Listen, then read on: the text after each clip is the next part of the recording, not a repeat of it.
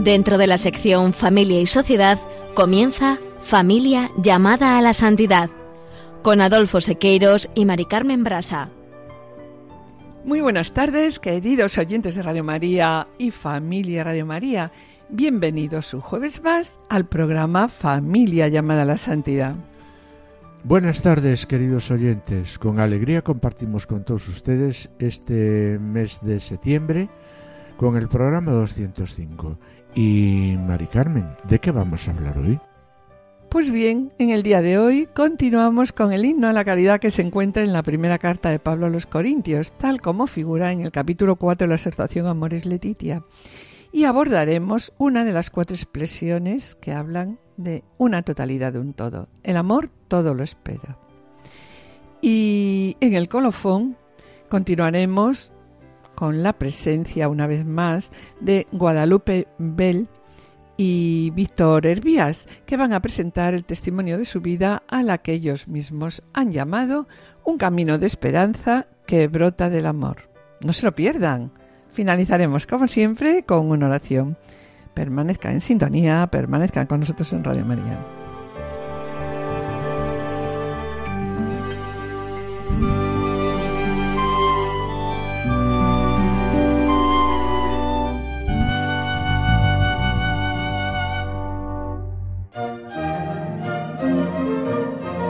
En este mes de septiembre queremos comentar que la Junta Internacional de Fiscalización de Estupefacientes señala a España como el país con mayor consumo de benzodiazepinas, que se recetan para dormir mejor por su efecto ansiolítico, hipnótico y relajante muscular. Todo esto que constata todo esto constata, entre otras cosas, un aumento, un incremento del sufrimiento psicológico y emocional importante, porque vivimos en una sociedad, ¿no, Adolfo? Sí, muy competitiva y estresante, y a muchos le cuesta enfrentarse a los problemas diarios y necesitan recurrir a fármacos para desconectar, mitigar la ansiedad o también para dormir. Sí, y por ello, pues nos ha parecido oportuno en estos momentos comenzar con esta pequeña reflexión, recordando las palabras del, del profeta Jeremías. Convertiré su tristeza en gozo, los alegraré y aliviaré sus penas.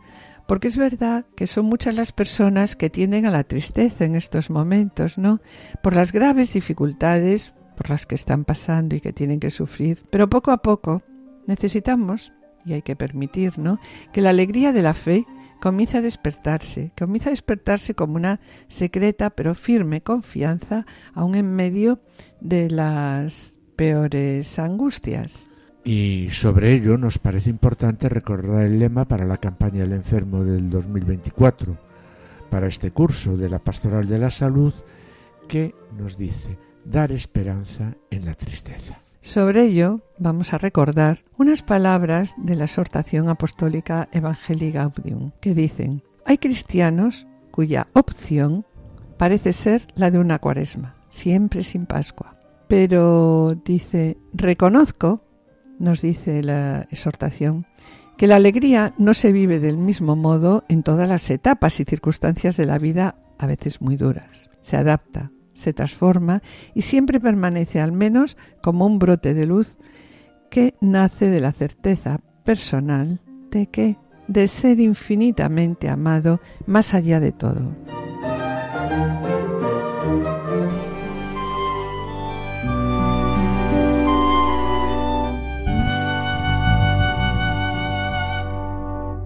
En programas anteriores, y siguiendo el himno a la caridad que se encuentra en la primera carta de Pablo a los Corintios, tal como figura en el capítulo 4 de la exhortación a Moris Leticia, hemos reflexionado sobre las cualidades positivas del amor. El amor es paciente, el amor servicial. En los programas siguientes hemos visto lo que no es el amor. Pues bien, hoy continuamos con una de las cuatro expresiones que habla de una totalidad, de un todo. El amor todo lo espera. Y sobre la caridad, disculpa sin límites, cree sin límites, espera sin límites, aguanta sin límites, aquí hay, en cuatro palabras, todo un programa de vida espiritual y pastoral. El amor de Cristo, que derramado en nuestros corazones por el Espíritu Santo, nos permite vivir así y ser así. Sed personas capaces de perdonar siempre, de dar siempre confianza, porque estamos llenos de fe en Dios. Ser capaces de infundir esperanza, porque estamos llenos de esperanza en Dios. Ser personas que saben soportar con paciencia toda situación y a todo hermano y hermana en unión con Jesús que llevó con amor el peso de todos nuestros pecados.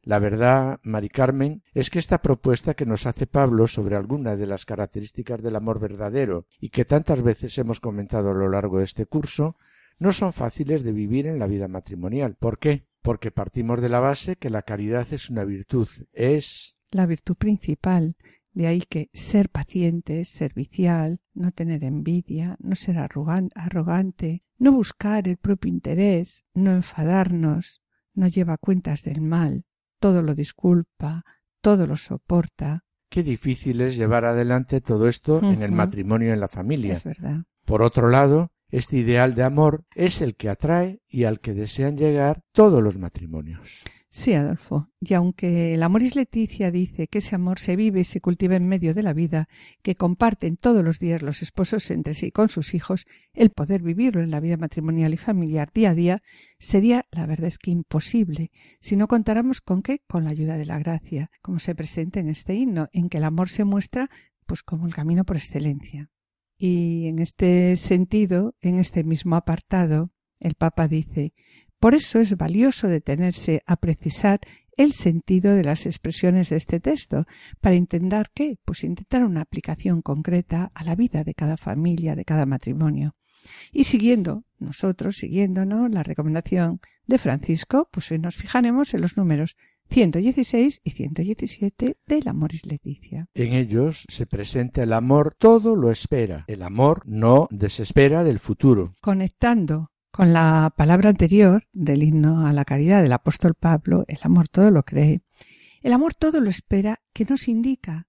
Pues nos indica... Sí, la espera de quien sabe que el otro puede, puede cambiar. cambiar, ¿verdad? Siempre se espera que esto sea posible. Siempre espera, nos dice el documento, que sea posible una maduración de la persona amada, un sorpresivo brote de belleza que las potencialidades más ocultas de su ser geminen algún día, pero aclara la, exhortación. Sí, que esto pues no significa que todo vaya a cambiar en nuestra vida. Exacto. De ahí que el amor todo lo espera también implica pues aceptar que algunas cosas no sucedan como uno desea, sino que quizás Dios escriba derecho con renglones torcidos en una persona y saque algún bien de los males que ella pues no logre superar en esta tierra. En esta tierra, claro. Por si Adolfo, la verdad, cuántas veces comentamos que tenemos que amar del otro, y la verdad es que nosotros lo comentamos muchas veces, ¿no? Y tenemos que amar de la otra persona, de nuestro esposo, nuestra esposa, no solo sus virtudes, sino tenemos que amar también aquellos defectos de carácter contra los que a veces nuestro cónyuge lucha, pero que lo que Dios le pide a él o a ella es que acepte esos defectos con humildad y paciencia. Y volviendo al amor y Leticia, en el apartado siguiente, el Papa lo afirma diciendo que aquí se hace presente la esperanza en todo su sentido, porque incluye la certeza de la vida, sí, más allá de la muerte. Esa persona que está a nuestro lado, con todas sus debilidades, está también llamada a la plenitud del cielo, en el cielo. Y allí, continúa Francisco, diciendo completamente transformada por la resurrección de Cristo, ya no existirán sus fragilidades, sus oscuridades ni sus patologías. Allí el verdadero ser de esa persona brillará con toda su potencia de bien y de hermosura. Esto nos permite, en medio de las molestias de esta tierra, contemplar a esa persona, si nos lo dice, con mirada sobrenatural, a la luz de la esperanza y esperar esa plenitud que un día recibirá en el reino de los cielos, aunque ahora pues no sea visible. Y qué difícil, Adolfo, qué difícil es vivir en el matrimonio, vivir en la familia, porque cuántas manías tenemos cada uno, cuántos defectos arrastramos, cuántas costumbres distintas. Cada uno venimos de familias diferentes, de entornos diferentes y hemos sido educados también pues de manera diferente. Desde que hemos nacido hemos ido recogiendo en nuestra vida todo lo que nuestra familia, iglesia, colegio, entorno y sociedad pues han ido escribiendo en nosotros, con lo que se ha ido configurando. Sí, nuestra forma de ser. Y cada uno, pues, llevamos nuestra mochila bien cargada. Entre todo eso, pues, hay cosas que nos encantan del otro, ¿no? Pero también hay cosas que la verdad es que no, no soportamos, ¿no? Y que nos repelen. Sí, y quisiéramos quitar, pues, simplemente de un plumazo, ¿no? Sí, es verdad eso, ¿no? Sí. Y ¿Cuántas veces quisiéramos cambiar al otro a nuestra imagen y semejanza y guardamos esa espera en nuestro interior? es verdad, tiene razón. Porque queremos que nuestro esposo o nuestra esposa piense como yo, que opine como yo, que le gusta, que le guste también lo mismo que a mí. Es decir, en lugar de hacer del tú y del yo un nosotros, pues hacemos un yo, mi, me, conmigo. Sin embargo, la tarea en el matrimonio cuál es? Es aceptar al otro como es, amarle como es, con sus virtudes y también, como decíamos hace un momento, con sus defectos. Y para esto es necesario disculparlo todo, lo que me gusta y lo que no me gusta. Y como acabamos de comentar, esa persona que está a nuestro lado, con todas sus debilidades, está llamada a la plenitud del cielo. Sí, y sobre ello continúa la exhortación diciendo Allí, completamente transformada por la resurrección de Cristo, ya no existirán en esa persona, en nuestro esposo, nuestra esposa, no, ya no existirán en él que sus fragilidades, sus oscuridades, ni sus patologías. Allí, el verdadero ser de esa persona brillará con toda su potencia de qué? De bien y de hermosura. Como barro en tus manos me dejo moldear. Tus caricias me dan libertad. Con ternura me formas a tu voluntad. Soy el sueño que plasmarás. Por eso yo todo lo espero de ti, abandona tu amor, perdido en tu mirar, confiado en tus promesas. Quiero cantar, abandona tu amor, perdido en tu mirar, confiado en tus promesas. Quiero cantar que si tú estás, no necesito nada más.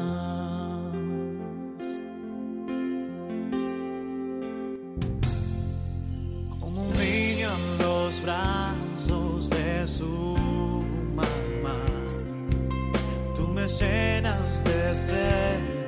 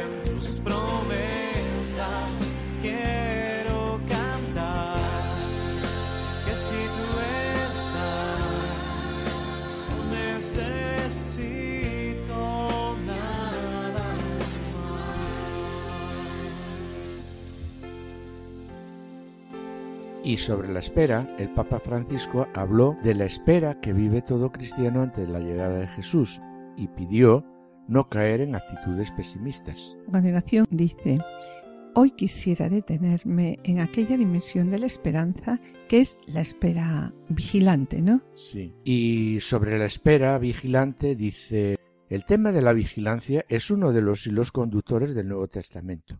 Jesús, que predica a sus discípulos, y les dice, Estad preparados, ceñidos y con las lámparas encendidas. sean como los hombres que esperan el regreso de su Señor, que fue a una boda para abrirle apenas llegue y llame a la puerta. Sí, la verdad es que en este tiempo en el cual se alternan momentos serenos y otros momentos realmente agobiantes, los cristianos pues no podemos descansar jamás. El Evangelio exige ser como los siervos que no van jamás a dormir, hasta que su Señor no haya regresado. Este mundo exige una responsabilidad y nosotros debemos asumirla con amor. Jesús quiere que nuestra existencia sea laboriosa, que no bajemos jamás la guardia para recibir con gratitud y maravilla cada nuevo día donado por Dios. Sí, es verdad. Y cada, y cada mañana es cuando comenzamos el día, ¿no? Es una página en blanco que el cristiano comienza a escribir. ¿Y cómo la puede comenzar a escribir? Pues con obras buenas. Y a continuación el Papa nos hace reflexionar sobre lo siguiente. ¿Habéis pensado cómo será este encuentro con Jesús cuando Él regrese? Será un abrazo, una alegría enorme, un gran gozo, ¿no? Y continúa diciendo el Papa que el cristiano no está hecho para el aburrimiento, en todo caso para la paciencia. Sabe que incluso en la monotonía de ciertos días siempre iguales está escondido un misterio de gracia. Existen personas que con la perseverancia de su amor se convierten en pozos que irrigan el desierto. Sí, y continúa diciendo Francisco. Nada sucede en vano, y ninguna situación en la cual un cristiano se encuentra inmerso es completamente refractaria al amor. Ninguna noche es tan larga para hacer olvidar la alegría de la aurora, y cuanto más oscura es la noche, más cerca estará la aurora. Y nos exhorta aquí Francisco y dice, si permanecemos unidos a Jesús, el frío de los momentos difíciles no nos paraliza, y si incluso el mundo entero predicara contra la esperanza, si dijera que el futuro traerá solo nubes oscuras, el cristiano sabe que en ese mismo futuro existe el regreso de Cristo.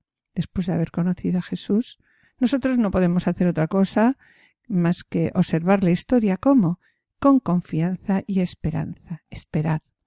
Jesús es como una casa y nosotros estamos dentro y por las ventanas de esa casa nosotros pues vemos el mundo. Y dice aquí también, todo lo que es opaco un día que ya comentamos hace un momento se convertirá en luz. Y pensemos que Dios no se contradice a sí mismo. Y que jamás Dios nos defraudará. ¿no? Eso es. Como resumen, el Papa finaliza diciendo no nos abandonemos al fluir de lo que vaya sucediendo, ¿no? Con pesimismo, como si la historia fuese un tren del cual se ha perdido el control. La resignación, nos recuerda aquí, no es una virtud cristiana.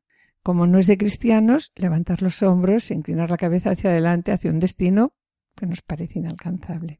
Mira, y refiriéndonos a la espera, a la esperanza, los esposos y los novios cristianos disponemos de un tesoro inagotable al que se puede y debemos acudir para aprender a amar, para aprender a pensar sobre el amor y, en fin, para aprender con verdad a hablar y escribir de amor y con amor a la amada, al amado. Sí, y, y ese tesoro nos dice, son las sagradas escrituras interpretadas por la Iglesia. Muchos son los textos de la Biblia a los que nos podemos referir en este sentido. El Génesis, los Salmos, los profetas, los Evangelios, las cartas de los apóstoles y un largo etcétera, ¿no? Y por su parte también, pues el Catecismo de la Iglesia Católica subraya que los libros de Rup y de Tobías nos dan pues unos testimonios, la verdad, alentadores y conmovedores del sentido hondo del matrimonio, de la fidelidad, de la ternura, de la espera de los esposos.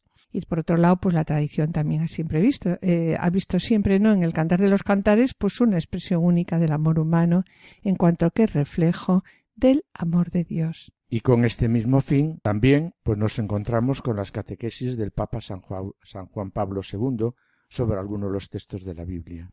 Estas catequesis pues nos han ayudado a profundizar sobre la vocación al amor y aprender a amar el amor humano desde tres verdades ineludibles. Sí, lo que Juan Pablo II denomina antropología adecuada, unidad sustancial cuerpo-espíritu, diferencia sexual, varón y mujer como constitutivo de la persona y la necesidad de la redacción del corazón. Y sobre el amor todo lo espera, escuchemos el cántico de Tobías.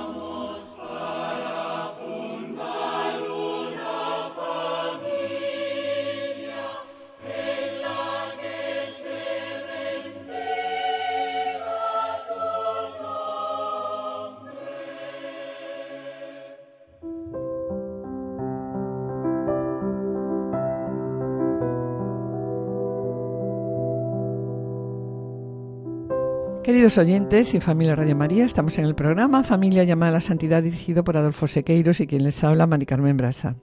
Finalizamos esta primera sección y a continuación, en el colofón, Guadalupe Bell y Víctor Hervías, a los que conocéis y que nos han acompañado en varios programas, van a presentar el testimonio de su vida a la que ellos mismos han llamado un camino de esperanza, un camino de espera que brota del amor.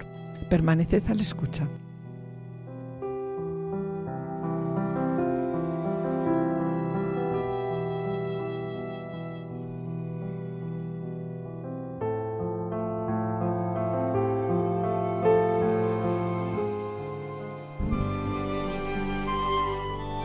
Colofón.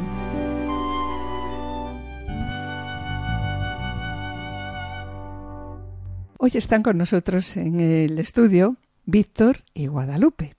Y ellos nos van a presentar el testimonio de su vida, que titulado por ellos mismos Un camino de esperanza que brota del amor. Y la palabra amor, ellos la han puesto con letras mayúsculas. Está claro que nos van a hablar de qué amor, del amor de, de Dios. Sin embargo, queremos también recordar que no es la primera vez que nos visitan, puesto que hace ya cuatro años acudieron a Radio María tras petición nuestra, un poco forzados. Recuerdo que Guadalupe en ese momento, pues la verdad que no le hacía mucha gracia el venir a, nuestra querida radio y dice, bueno, pues con que mi testimonio le pueda ayudar a una persona, pues sale, pues que vamos, ¿no? La verdad, en ese momento, ¿cómo titularon ellos el testimonio que nos dieron? Pues titularon este testimonio Cuando el amor se agrieta. Y en estos momentos vamos a ver la gran esperanza y confianza en las maravillas que Dios ha hecho en sus vidas. Pensamos también pues que su testimonio es un gran colofón para este programa, para el programa del día de hoy. El amor todo lo espera, según figura en el himno a la caridad que se encuentra en la primera carta de Pablo a los Corintios y también en el capítulo 4 de la exhortación Amoris Leticia. Bien, y sin más preámbulos, ¿no? Vamos a pedir que sean ellos los que se presenten, cuenten también la trayectoria que han seguido en su matrimonio y el derroche, como dijimos hace un momento, de gracias que el Señor ha derramado sobre ellos y también sobre su familia. Hola, Víctor. Hola. Hola, Guadalupe. Maricarmen. Hola, Mari Carmen, encantados de estar con vosotros de nuevo. Bienvenidos a nuestra querida Radio de la Virgen. Bueno, pues para poneros un poco en antecedentes, os recordamos que nos casamos el 23 de noviembre de 1991. Éramos muy jóvenes porque yo tenía 22 años recién cumplidos y Víctor 22. Y aunque teníamos un cierto proyecto de vida conjunta, pues eso es lo que nos hizo tener mucha esperanza en, en todo, en todo ello. Veníamos de dos entornos un poco diferentes, ya que Víctor tenía una participación más activa en la vida de la parroquia como catequista de confirmación y scouter en, en un grupo scout católico y yo venía solo de un colegio religioso pero con menos actividad en mi parroquia. Sí, ¿cómo fueron vuestros primeros años de matrimonio? Porque eran muy jovencitos en ese momento, ¿no? Pues sí, durante los primeros años fueron difíciles, pero casi los de los más, sí, como cualquier Como matrimonio, cualquier matrimonio. con muchísimos problemas económicos, pero fueron los más felices. El primer año vivíamos en un apartamento muy pequeñito en Madrid de 30 metros y nos tenían que ayudar nuestras familias a pagar el alquiler, ya que el ingreso de la familia se iba prácticamente en ello. Pero fue una, una época la más bonita, y creo recordar. Y sobre vuestro matrimonio ahora. ¿Cuándo comenzó el alejamiento en vuestro matrimonio? Sí, sí, nuestro alejamiento empezó en, pues más o menos en 1994, en el año en el que yo cambié de trabajo y asumí un trabajo que tenía cierta responsabilidad. A partir de aquí, pues empecé a dedicar pues bastante tiempo diario a mi trabajo durante unos cuantos años. Evidentemente pasaba menos tiempo con, con la familia, casi como si el trabajo fuera mi segunda esposa. Eh, además, poco después, en el, al año siguiente, nació Adrián y cuando nació Adrián, Guadalupe dejó de trabajar para concentrarse más en los niños. Durante esta época, además, pues tuvimos algunos altibajos de fe. Eh, con la preparación para el de, los, de nuestros hijos para la comunión nos acercábamos un poco más a la, a la iglesia, pero luego nos relajábamos un, un poco. Sí, eh, dices que nació Adrián, pero Adrián es vuestro segundo hijo, ¿no? Sí, Adrián es el segundo. Tenemos, tenemos tres Contarnos, hijos. sí. Víctor, que tiene 26 años, que además ha estado aquí en Radio María dando su testimonio también y del que luego Sí, sí. hablaremos, que tenemos una gran noticia sobre él. Adrián, que es el segundo, y uno más pequeño que tiene 17 años, que es Juan. Fenomenal. Bueno, volviendo a nuestros problemas, todo empeoró mm, un poco a partir de 2006, ¿no? Que montamos una empresa, yo dejé la empresa en la que trabajaba y montamos una empresa y decidimos trabajar los dos juntos. Y aunque al principio nos daba un poco de miedo el pensar que no íbamos a poder trabajar juntos y esto pues no fue así, sí que hemos, sí, pues, vamos, seguimos, de hecho, gracias a Dios, eh, seguimos teniendo la empresa y seguimos trabajando juntos sí que para el matrimonio en esos primeros años fue un alejamiento un alejamiento mayor durante estos años pues Guadalupe iba perdiendo la capacidad de comunicarse y yo que soy bastante vehemente pues no le dejaba expresarse y trasladábamos algunos de los problemas de nuestro trabajo a la, a la casa ¿no? y ahí pues prácticamente el diálogo como, como matrimonio eh, desapareció Por tanto, de lo que acabas de decir, ¿no? Eh, ¿Cuál fue la señal de alarma que en vuestro matrimonio las cosas no iban bien? Sí, sobre todo eh, la, la, la pérdida del diálogo, ¿no? Que Por no eso, éramos capaces sí. de dialogar como matrimonio, de hablar las cosas. Un poco cada uno hacía las cosas a su, a su manera, un poco tomaba sus propias decisiones y en casa pues rara era la vez que, que los dos nos poníamos en, en- de acuerdo para hacer las de cosas, ¿no? sí. Y fuera del trabajo, también, ¿cómo era vuestra vida? Pues sí, fuera del entorno laboral cada uno hacía un poco su vida sin consultar al otro y muchas veces sin tenerlo en cuenta en, en sus planes. Sin darnos cuenta, Víctor se convirtió en el jefe y yo en la empleada y eso lo trasladamos a nuestro matrimonio. En casa había un jefe y una empleada y no nos comunicábamos de igual a igual. Por eso cada uno pierde una capacidad de comunicarse y el otro gana desequilibrio. Sí, como no podía ser de otra manera, pues al perder el diálogo, enseguida empezamos a perder el respeto del uno por el otro, empezó a haber pues discusiones en casa, broncas. Yo además tengo un carácter bastante bastante fuerte y Guadalupe nos enfrentaba a esas situaciones. En fin, pues como decíamos, la comunicación no, no existía en, en absoluto. Además, en estos tiempos, pues todos estos problemas, pues como suele pasar, empezaron a afectar a, a nuestros hijos y a nuestra relación con, con ellos e incluso pues llegamos a cometer el error de involucrarles en algunos de nuestros problemas, ¿no? Que eso no debemos, no- hemos aprendido que no debemos hacer nunca. ahí ya la convivencia pues se tornó muy muy difícil y hubo un momento en el que los dos estábamos convencidos de que así no íbamos no íbamos a poder continuar y no podíamos vivir juntos y el matrimonio prácticamente se, se rompe. Sí, realmente casi todos los matrimonios hay un momento en que las cosas, pues lo que tú comentas, ¿no? Lo que comentas los dos, mm, empiezan a ir mal. Y coinciden varias, varios, coinciden esos matrimonios en varios puntos que acabas de comentar.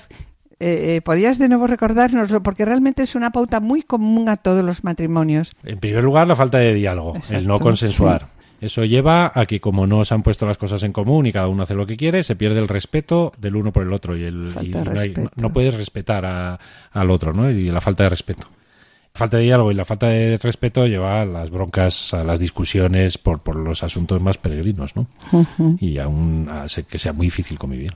Sí, pero, pero bueno, hubo una vuelta atrás, ¿no? Me gustaría que contarais en qué momento los dos veíais que vuestro matrimonio iba mal y decidisteis pedir ayuda. Porque a nosotros nos parece que es muy difícil en un matrimonio, cuando falta diálogo, cuando las cosas empiezan a ir mal y que se ha perdido la capacidad de diálogo, de repente decidir los dos juntos, necesitamos ayuda. Vamos a pedir ayuda. Fíjate, en el momento más crítico, cuando todo estaba a punto de romperse, incluso con las maletas preparadas, el Señor intercede por nosotros.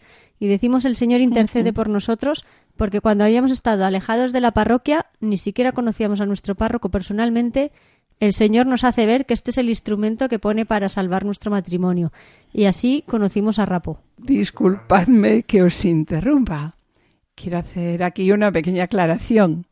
Rapo, como nos dice Guadalupe, es el padre de don Alberto Raposo, que todos vosotros conocéis, y que participa en un programa en Radio María, El Dios de cada día. Acordamos ir los dos a verle y a partir de ahí comienza la recuperación como si de un enfermo se tratara. Rapo nos animó a visitar el COF, donde las personas que nos cuidaron, pues sin duda han sido dos ángeles para, para nosotros en nuestro camino. ¿no? Jesús nos hablaba con cariño y con compresión a través de ellos, y ellos nos ayudan a ver los errores que estábamos cometiendo, partiendo del principal, que hacía tiempo que las puertas de nuestra casa estaban cerradas al Señor. En el COF, pues nos ayudaron a, a dialogar, a hablar entre nosotros, comenzamos a dialogar en presencia del Señor, en algo que llamamos la sentada, y eso hizo que el diálogo sea mucho más constructivo. Aprendimos Guadalupe a expresarse, yo a tener un poco de más calma, a equilibrar en- al fin nuestro matrimonio. Y también en este tiempo fue muy importante el sacramento de la confesión. Queremos destacar la importancia del sacramento de la confesión, que hasta ahí teníamos prácticamente olvidado desde nuestra juventud y que bueno pues nos ayuda a darnos cuenta de nuestros errores y sobre todo nos ayuda a perdonarnos primero a perdonar a, a perdonarnos a nosotros mismos por esos errores y Jesús me perdona quién soy yo para no perdonarme y luego también a perdonar al, al otro Te doy gracias, Señor, por la grandeza del perdón. Te pido que a través de estas palabras muchos corazones se abran a Él y puedan experimentar tu amor, tu liberación. ¿Cómo no perdonarte?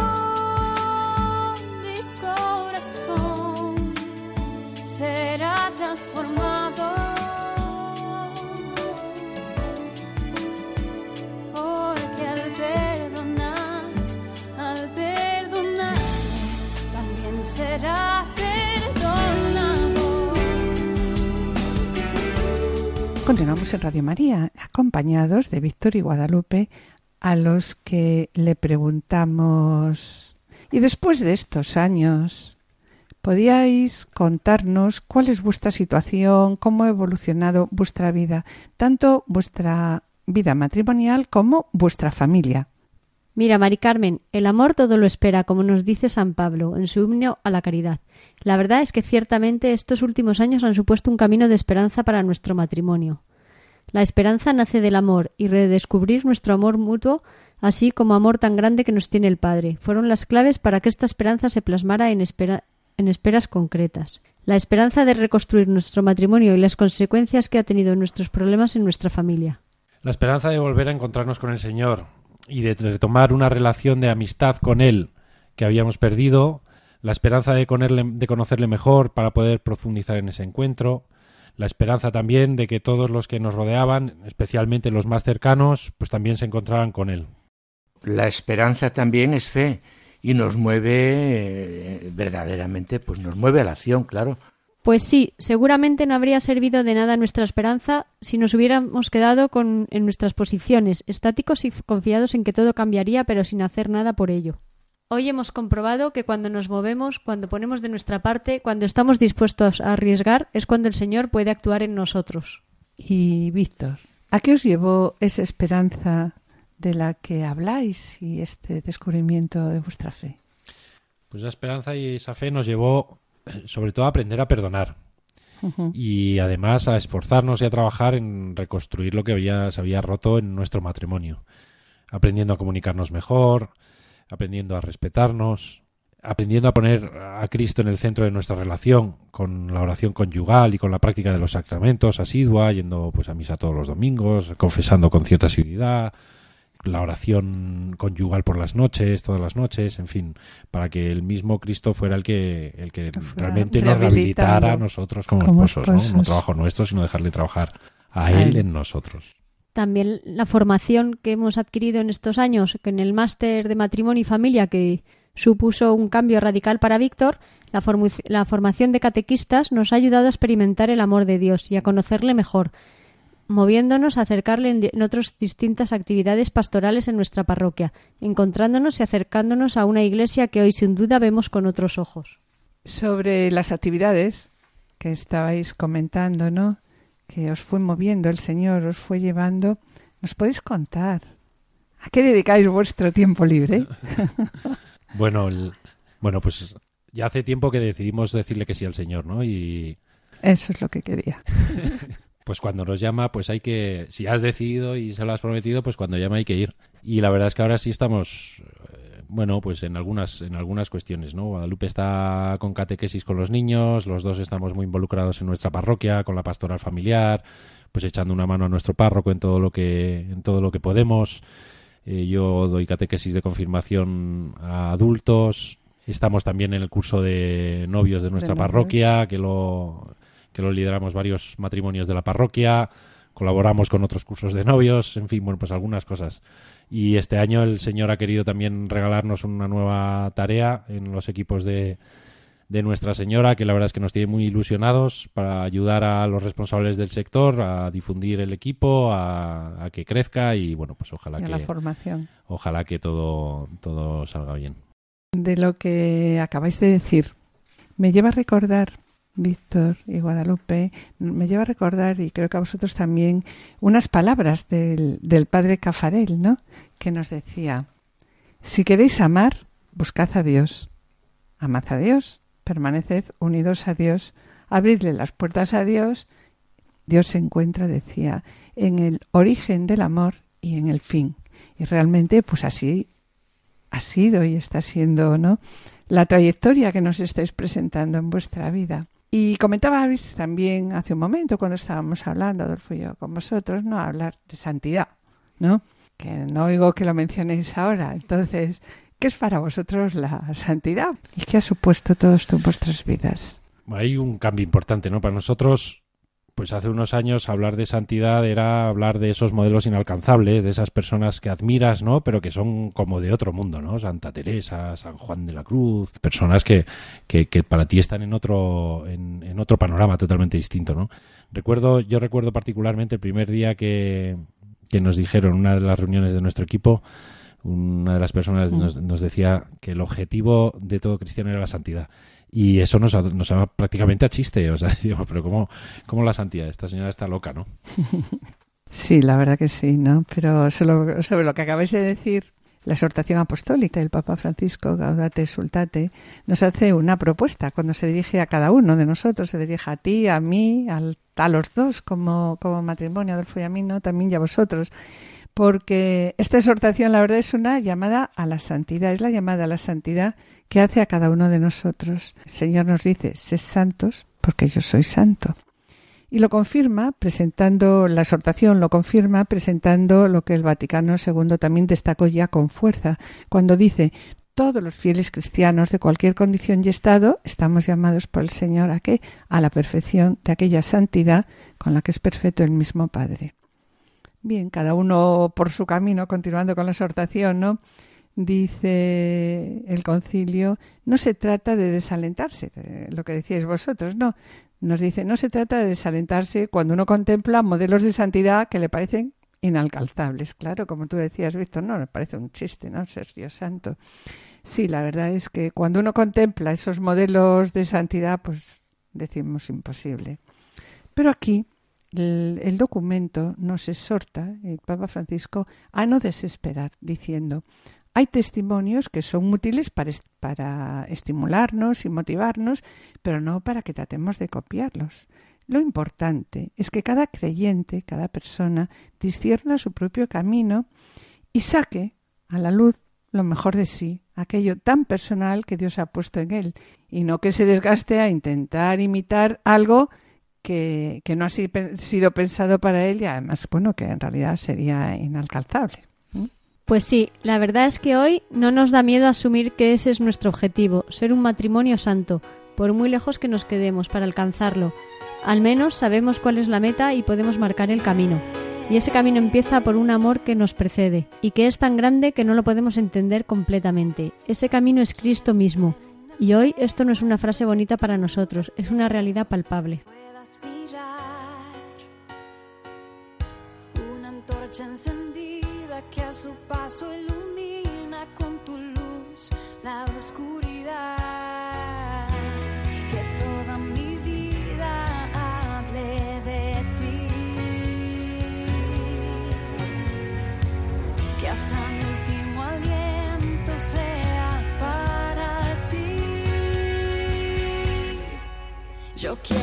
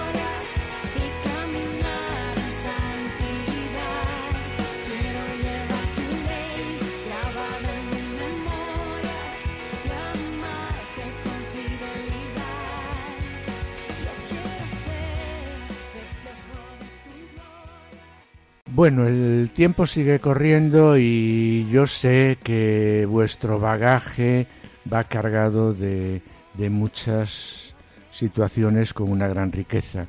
Eh, ¿Podéis, como conclusión, aportarle algo más a nuestros oyentes? Porque yo creo que tenéis muchas cosas ahí escondidas aún para contar. Bueno, pues un poco resumiendo, queríamos decir que, que hubo un momento en nuestras vidas en el que se nos había olvidado que nos queríamos y también se nos había olvidado que Jesús formaba parte de ese proyecto que teníamos en común desde tan jóvenes, ¿no? Y que Él era el núcleo, el principio y el fin de ese amor eh, en nuestro matrimonio y eso pues se nos había olvidado. Hoy, sin embargo, pues tenemos que dar gracias al Señor, seguramente menos de lo que deberíamos, pero, pero tenemos que darle gracias porque nos ha protegido siempre, porque siempre ha estado con nosotros, porque no ha dejado, no ha dejado nunca que le abandonáramos y porque nos ha enseñado el camino para recuperar ese cariño y esa ternura y, esa compresión que hacían falta en nuestro matrimonio, ¿no? Y que no, no- nosotros habíamos perdido. Y nos ha rehabilitado para ser capaces de decirnos de nuevo te quiero cada día y con sinceridad. Por cierto, cada noche sin falta nos despedimos después de orar con un te quiero mirándonos a los ojos, y ese gesto nos ha ayudado a comprender y a perdonarnos mutuamente. Hemos experimentado la misericordia de Jesucristo mismo en las personas que nos, que nos acompañaron al principio de este proceso, y especialmente en los voluntarios que trabajan en el COF de Alcalá, ayudando a tanta gente desinteresadamente. Hemos sentido el amor de Jesucristo cuando nos hemos reunido con otros en su nombre, especialmente en las reuniones de los equipos de Nuestra Señora o en las reuniones que tenemos con la pastoral familiar y, por supuesto, en, en la Eucaristía.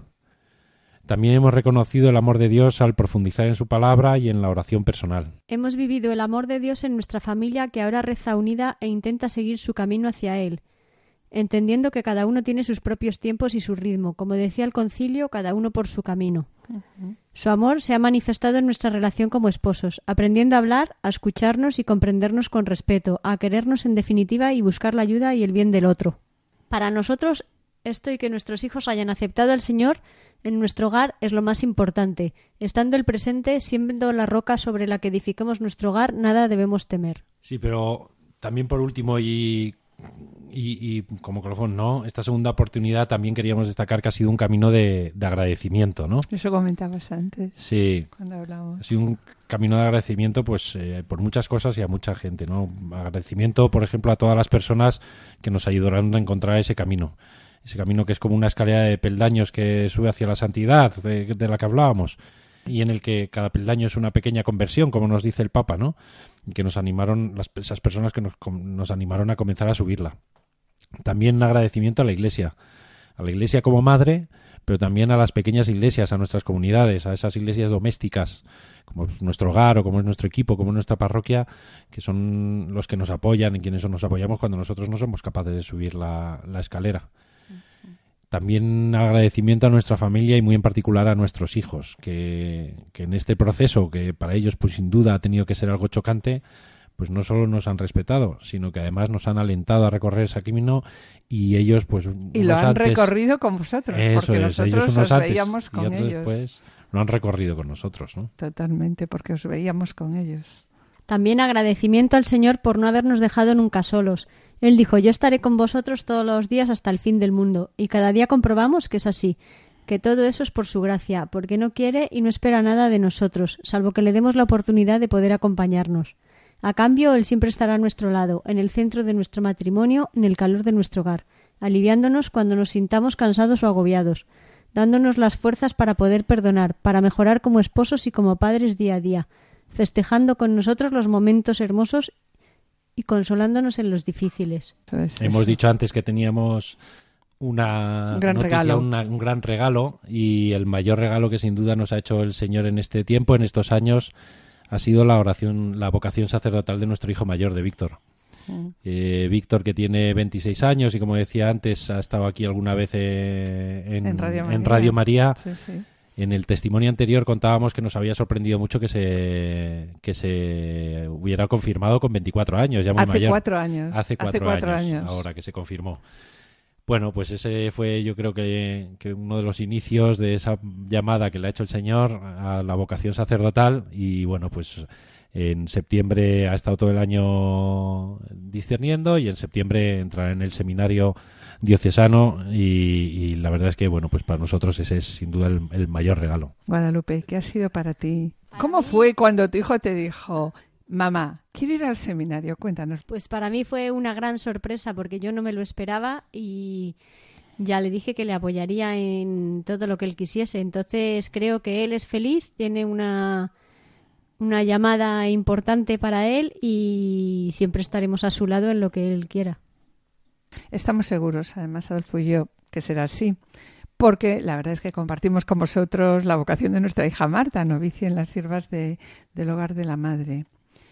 Pues fijaros, quería comentaros, ¿no? La hermana Marta un día nos dijo, Decid a mis hermanos que los quiero mucho, que los quiero mucho más que antes, porque los quiero en Dios y pido por ellos a todas horas. Pues este, mis queridos oyentes, es el gran don que reciben las familias a las que el Señor regala una hija o un hijo religioso. Caen sobre esa familia y nosotros lo estamos experimentando, chorros de gracia que poco a poco van fructificando en esa vida familiar.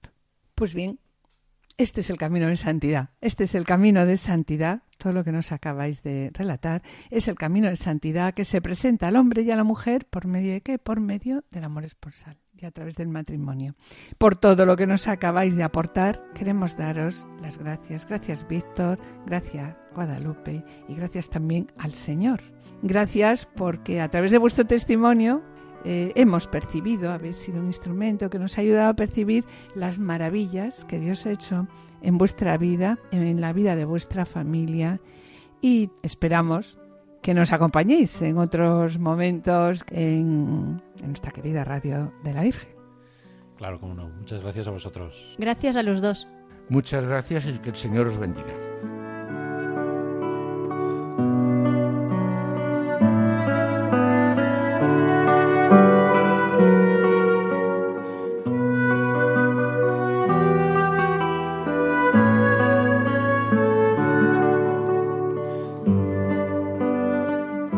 Bendito sea Señor porque en tu amor nos reuniste para formar nuestra familia. Te damos gracias por vivir juntos, te pedimos que protejas y conserves nuestro hogar.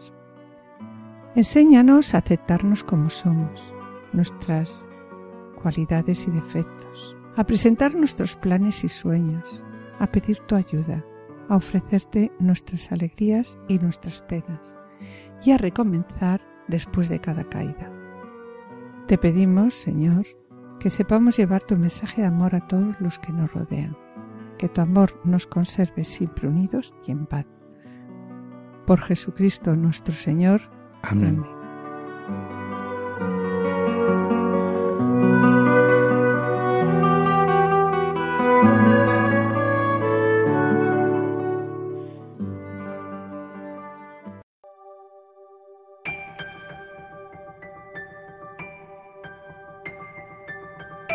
Y con pena tenemos que despedirnos, mis queridos oyentes, como siempre os decimos. En el programa de hoy hemos reflexionado sobre el amor todo lo espera, tal como figura en el capítulo 4 de la exhortación Amor y Leticia. Y en el colofón, el matrimonio formado por Guadalupe Bell y Víctor Hervías han presentado el testimonio de su vida, a través del cual hemos percibido las maravillas que Dios ha hecho en su vida. Las pausas informativas han estado acompañados por composiciones de nuestro colaborador musical Javier Siqueiros. Y finalizamos, como siempre, el programa con una oración. Damos gracias a todos los asistentes, en especial a Javier Esquinas, y esperamos estar de nuevo con ustedes el próximo jueves del mes de octubre. Muchas gracias por su atención, hasta la próxima audición y que el Señor les bendiga. A continuación, damos paso al programa Voluntarios con Lorena del Rey y David Martínez. No se lo pierdan, permanezcan a la escucha, permanezcan con nosotros en Radio María. Han escuchado Familia llamada a la santidad con Adolfo Sequeiros y Mari Carmen Brasa.